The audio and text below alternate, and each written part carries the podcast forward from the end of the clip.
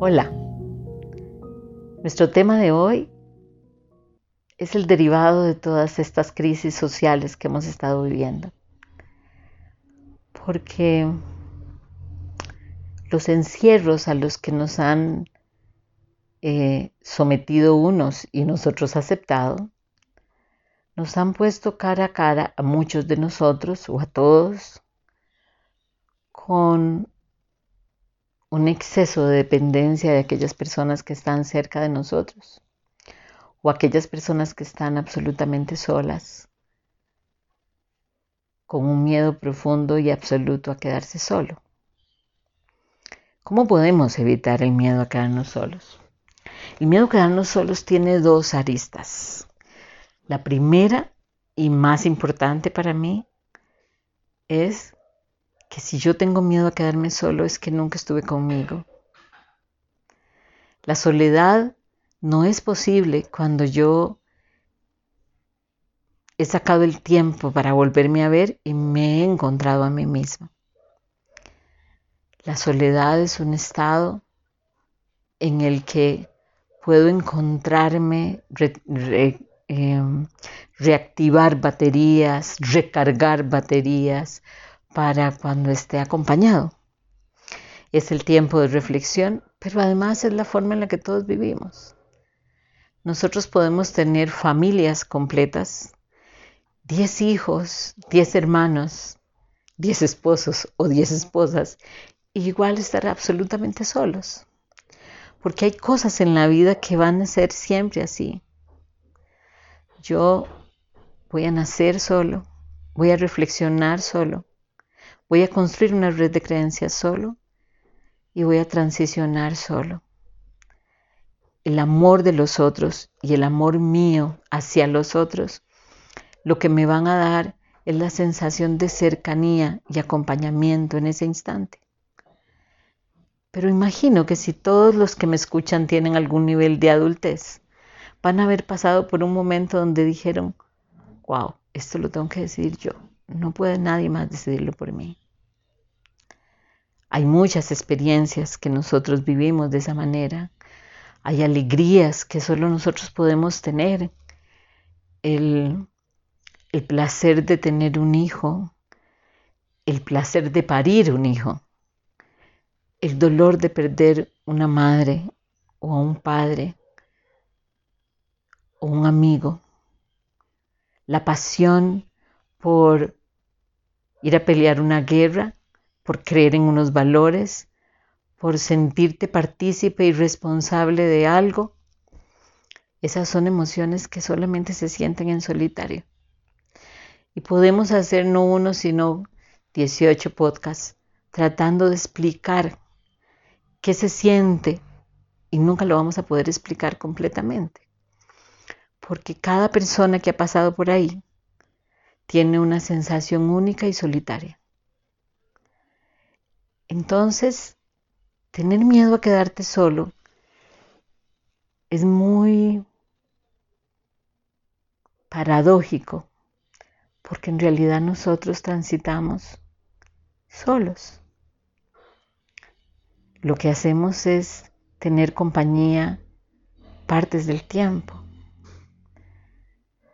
Y esas partes del tiempo que tenemos en compañía esos momentos en que disfrutamos profundamente me recuerdan un cuento que creo que es un cuento zen y, sé que se lo oía a, Jorge Bucay en algún momento y era de un hombre que va camino a un pueblo árabe y cuando va llegando al pueblo árabe al, lado derecho del camino ve como una montaña llena de verde, como una alfombra verde de zacate con flores, árboles frutales, una belleza del lugar, mariposas, pajaritos, algo hermosísimo. Y el hombre que va muy determinado hacia el pueblo vuelve a ver este lugar y cuando llega y se acerca para reconocerlo, ve una puerta de bronce que se abre como invitándolo a entrar.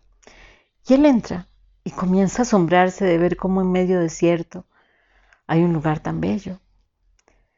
Y en eso ve todos los detalles, las flores y los pajaritos y pequeñas piedras tiradas entre los árboles. Cuando se va acercando a una de las piedras, se da cuenta que cada piedra es una lápida. Y entonces dice, Abel, 12 años, 3 días, una semana, 4 horas. Y busca otra piedra y dice, Enoch, 15 años, 2 semanas, un día, media hora. Y así va viendo todas las piedras hasta que asombrado se da cuenta que la mayoría de las piedras son de niños. El niño, o sea, el tiempo mayor que tiene una de las personas que murió y que está ahí enterrada, es de 15 años. Y el hombre no entiende por qué hay un pueblo donde han muerto tantos niños. Él, muy conmovido se sienta en las gradas de la montañita a llorar por lo que se conmovió por el, cementerio de niños. Y en eso un hombre mayor va pasando y le dice que si se siente bien. Y él le dice, no, estoy muy conmovido porque ha muerto demasiada gente, pero sobre todo porque han muerto demasiados niños. No entiendo cuál es la maldición que tiene este pueblo que tiene tantos niños muertos. Y él le dice, no se preocupe. Cuando a nosotros nos nace un hijo, el primer regalo que les damos es una libreta. Y en la libreta apuntamos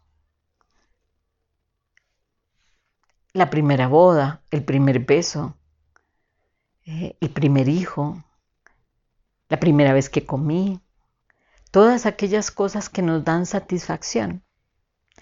Apuntamos el hecho y apuntamos el tiempo que nos dura ese placer y esa satisfacción.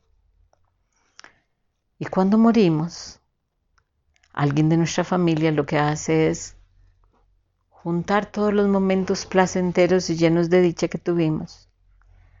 Y esos son los tiempos que usted ve en las lápidas. Hablo esto o, traigo este cuento a colación en este, en este podcast donde estamos hablando del temor a la soledad. Porque en realidad nosotros no podemos temer aquello donde vivimos. No deberíamos. La creencia en que el otro nos acompaña como si fuera mi hígado o como si fuera mi corazón. Ese sentido de pertenencia lo único que nos genera es daño, porque no nos permite disfrutar de los momentos que tenemos. Siempre creemos en que las cosas van a durar para siempre. Y las cosas nunca duran para siempre porque siempre estamos solitos. El otro lo que nos hace es acompañarnos, acompañarnos y no estoy siendo pesimista, es todo lo contrario. El otro me acompaña y yo le agradezco su compañía porque lo que hace es unir su soledad a la mía y por momentos poder compartir. Y eso es lo que deberíamos apuntar en la libreta. Tener miedo a la soledad habla, como dije al principio, de alguien que no sabe estar con él mismo, que no se conoce, que no se ama y sobre todo que no aprovecha la soledad. Y al no aprovechar la soledad, siempre tiene miedo a perder algo que no puede perder. ¿Por qué no lo puede perder? Porque el otro siempre se va a ir, siempre se, se va a mover. El único que no se va a ir y con el que siempre voy a vivir es conmigo mismo.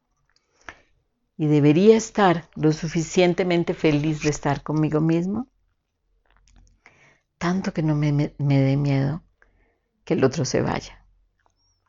Y para concluir voy a hacerles un comentario más.